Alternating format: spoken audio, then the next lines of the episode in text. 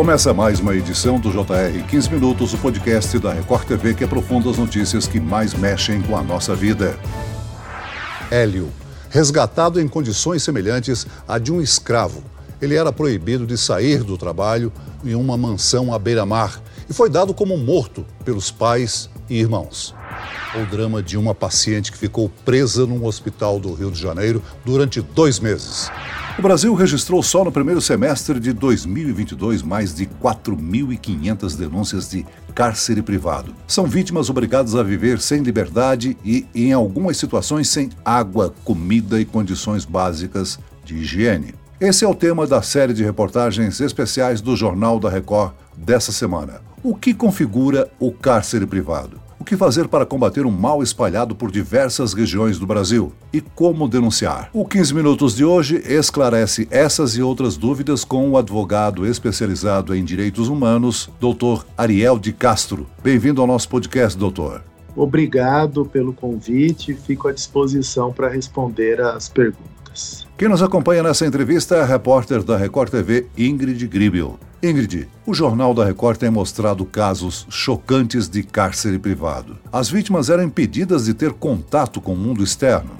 Oi, Celso. Olá, doutor Ariel. Obrigada pelo convite. Celso, o Jornal da Record tem mostrado casos revoltantes de cárcere privado. Uma dessas histórias é o resgate do seu Hélio, um jardineiro de 66 anos que trabalhava numa mansão à beira-mar na cidade de Lauro de Freitas, região metropolitana de Salvador, na Bahia. De acordo com a denúncia, o seu Hélio não tinha salário, dormia num espaço de 4 metros quadrados, sem janelas, sem colchão, sem condições de higiene e ainda era agredido. O senhor se sentia escravizado ali? Hoje, quando eu lembro. Desculpa, desculpa. Ela me xingava todo e até me batia. Gostava muito de me dar tapa na cara. Tapa mesmo. E pegava a vassoura e batia em mim com a vassoura. Como é que o senhor se sente hoje livre? Um alívio alívio. O melhor vai me acontecer. Eu sei disso.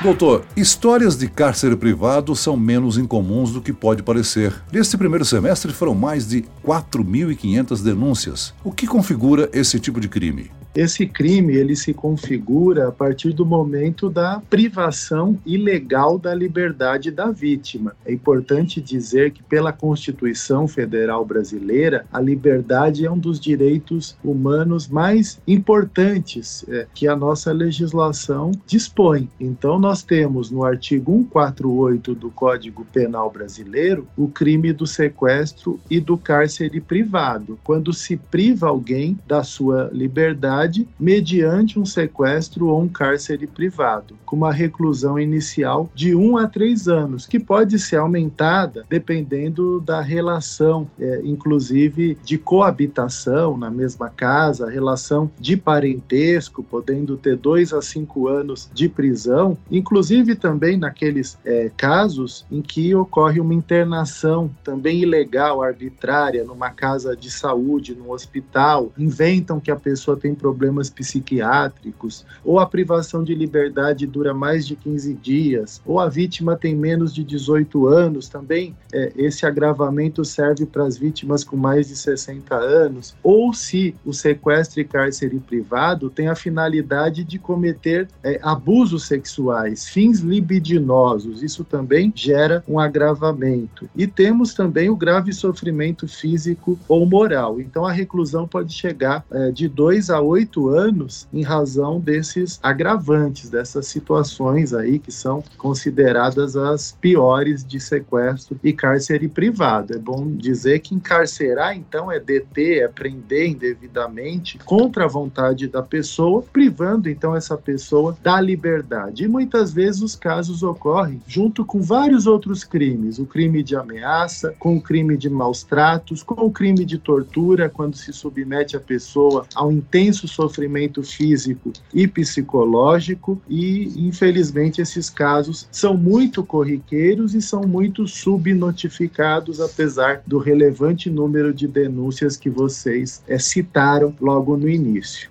Doutor, são diversos fatores que caminham em paralelo com essa prática criminosa. O trabalho infantil, trabalho análogo à escravidão, à violência doméstica. É comum que outros atos ilícitos sejam praticados contra as vítimas. Sim, é como eu tinha exemplificado, geralmente, junto com o cárcere privado, nós temos uma ameaça, muitas vezes uma ameaça até de morte, uma ameaça de lesões corporais. Nós temos nesses casos os maus tratos, as pessoas são privadas de alimentação, privadas de poder ir ao banheiro e até de tortura, porque são pessoas submetidas a um intenso sofrimento físico e psicológico. E as penas então podem ser cumulativas. O agressor, ele pode responder pelo cárcere privado junto com o crime de ameaça, junto com o crime de maus tratos, junto com o crime de tortura e é necessário que de fato nós tenhamos investigações desses casos. Então nós temos aí várias modalidades atividades. Temos o trabalho escravo também, muitas vezes homens também são submetidos a essas condições. Nós temos diariamente denúncias que a própria mídia coloca, é, publiciza, de famílias que ficam em situação de cárcere privado, como nós tivemos esse ano, aquele caso em Guaratiba, em que a mulher e seus dois filhos ficaram 17 anos numa situação de sequestro e cárcere privado, e a, ela foi vítima do seu próprio companheiro. Essa violação de direitos humanos pode causar danos psicológicos irreparáveis às vítimas. Além das agressões, essas pessoas ficam fora do convívio em sociedade e, quando retornam, devem encontrar muitas dificuldades, não é mesmo? Sim, aqueles casos que têm uma maior duração, eles geram profundos traumas, sequelas. Essas vítimas precisam depois de um acompanhamento psicológico e o poder público muitas vezes não tem serviços para apoiar essas vítimas, para acompanhá-las, porque de fato elas precisarão, muitas delas, até se adaptarem à vida em liberdade, à vida em sociedade. Imagina essa mulher e seus dois filhos de Guaratiba, no Rio de Janeiro, que ficaram 17 anos privados de liberdade. Muitas vezes as pessoas são privadas até da luz do sol, são privadas de hábitos de higiene, são privadas de uma alimentação adequada. E depois essas pessoas muitas vezes resgatam estão desnutridas, extremamente magras, com graves problemas de saúde. Depois elas precisam tanto se recuperar fisicamente, como se recuperar psicologicamente, se readaptar para a própria vida em sociedade. Precisam de um atendimento psicológico, muitas vezes até psiquiátrico para isso. Tem uma informação importante aqui. O estado com o maior número de casos foi São Paulo. São mais de mil denúncias, seguido por Rio de Janeiro e Minas Gerais. Mas ainda existem as subnotificações. Por que é tão difícil para as autoridades combater esse tipo de crime? Nós temos uma subnotificação, até porque muitas vezes os casos são de violência doméstica e é difícil as vítimas romperem as barreiras, ainda mais no sequestro e cárcere privado. Se já é difícil para uma mulher denunciar quando ela não está numa situação de sequestro e cárcere privado, imagina uma situação que a pessoa está em sequestro e cárcere privado. Muitas vezes depende é, de um grito, depende de um bilhete que ela vai jogar pela sacada de um apartamento ou vai colocar embaixo de uma porta, ou tentar pegar um telefone escondida do sequestrador, agressor. E então os vizinhos precisam estar muito atentos a essas situações, precisam suspeitar. Então esses casos precisam ser denunciados, essas suspeitas, para que a polícia investigue. Nós temos formas até anônimas de se fazer é,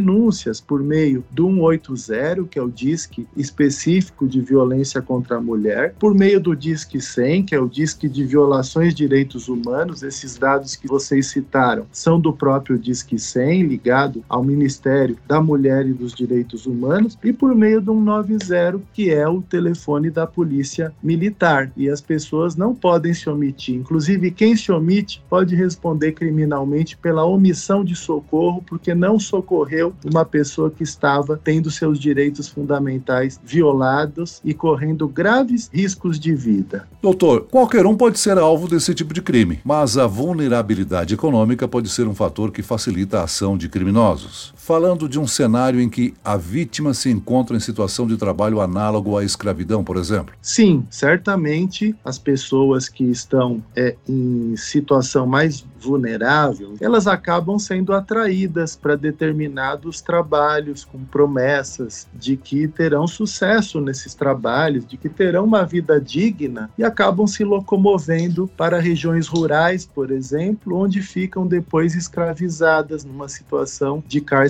privado e de sequestro. E as mulheres também, muitas vezes, vítimas da exploração sexual, tanto de pessoas adultas como a exploração sexual infantil, às vezes até levadas para países do exterior, depois têm dificuldade de denunciar porque não falam a língua do local e não conhecem ninguém e acabam ficando é, submetidas àquelas situações. Então, é, de fato, qualquer pessoa pode ser vítima, mas as pessoas que mais são vítimas são as pessoas mais vulneráveis. Temos que levar em conta atualmente o uso dos aplicativos de, de paquera. Muitas pessoas têm sido vítimas é, de sequestros e cárceres privados e também até de furtos, roubos, mas muitas pessoas marcam encontros e depois acabam ficando aí numa situação de cárcere privado, de sequestro, tendo que sendo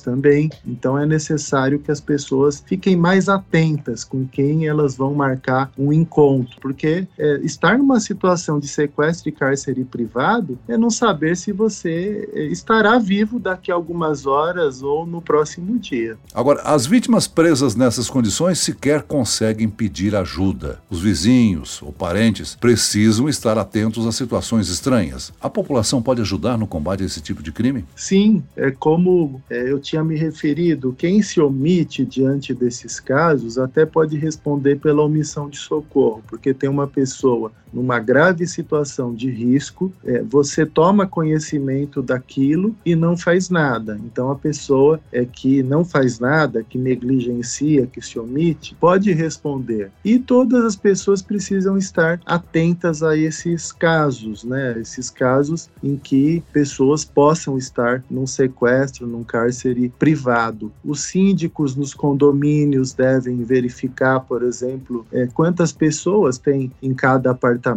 se aquelas pessoas saem para a escola, para o trabalho, para atividades de lazer no próprio prédio e se tiverem qualquer suspeita, existem legislações estaduais e municipais que tratam disso, devem denunciar para o Disque 100, devem denunciar para a polícia essas situações, muitas vezes de violência doméstica. E todas as pessoas precisam estar muito atentas para quem está sofrendo algum tipo de opressão, de violação de direitos, para que é, nós não, não aceitemos essas situações e precisamos diminuir as subnotificações. Lembrar que a impunidade ela alimenta esse tipo de crime. E se o criminoso faz uma vez, fica impune, ele vai continuar fazendo novas vítimas. Então é necessário sempre acionar os mecanismos de denúncia e acionar as autoridades policiais. Doutor Ariel, quem tiver alguma denúncia deve entrar em contato somente por telefone? Quais são os canais disponíveis? São várias as formas de denúncias. Nós temos o Disque 100, que vocês citaram os próprios números, que é um disque voltado à denúncia das violações de direitos humanos. Temos 180, que trata de violência contra a mulher. Temos 190 da Polícia Militar. Temos também os aplicativos que as pessoas podem denunciar utilizando aplicativos do próprio Disque 100. Temos também é, os telefones é, de entidades da sociedade civil ou da delegacia mais próxima, no caso de criança e adolescente, os conselhos tutelares e as pessoas também, quem sabe de uma situação, pode comparecer numa delegacia de polícia, pode comparecer num centro de referência da mulher ou num centro de referência da assistência social ou num conselho tutelar, no caso, em casos que envolvem crianças e adolescentes. Então, são várias as formas que as pessoas podem denunciar denunciar e também ficar vigilante com relação a, a, bilhetes. Às vezes a gente passa por um papel e a gente não dá importância. Às vezes naquele papel pode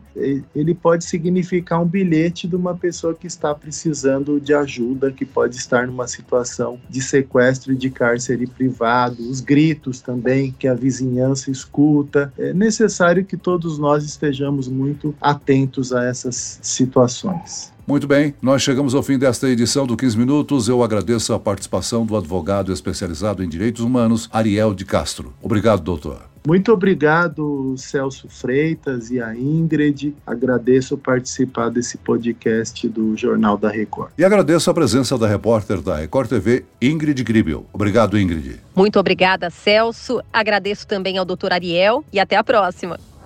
Esse podcast contou com a produção de David Bezerra e dos estagiários Lucas Brito e Kátia Brazão. Sonoplastia de Marcos Vinícius. Coordenação de conteúdo, Edivaldo Nunes e Deni Almeida. Direção editorial, Tiago Contreira. Vice-presidente de jornalismo, Antônio Guerreiro. E eu, Celso Freitas, te aguardo no próximo episódio. Até amanhã.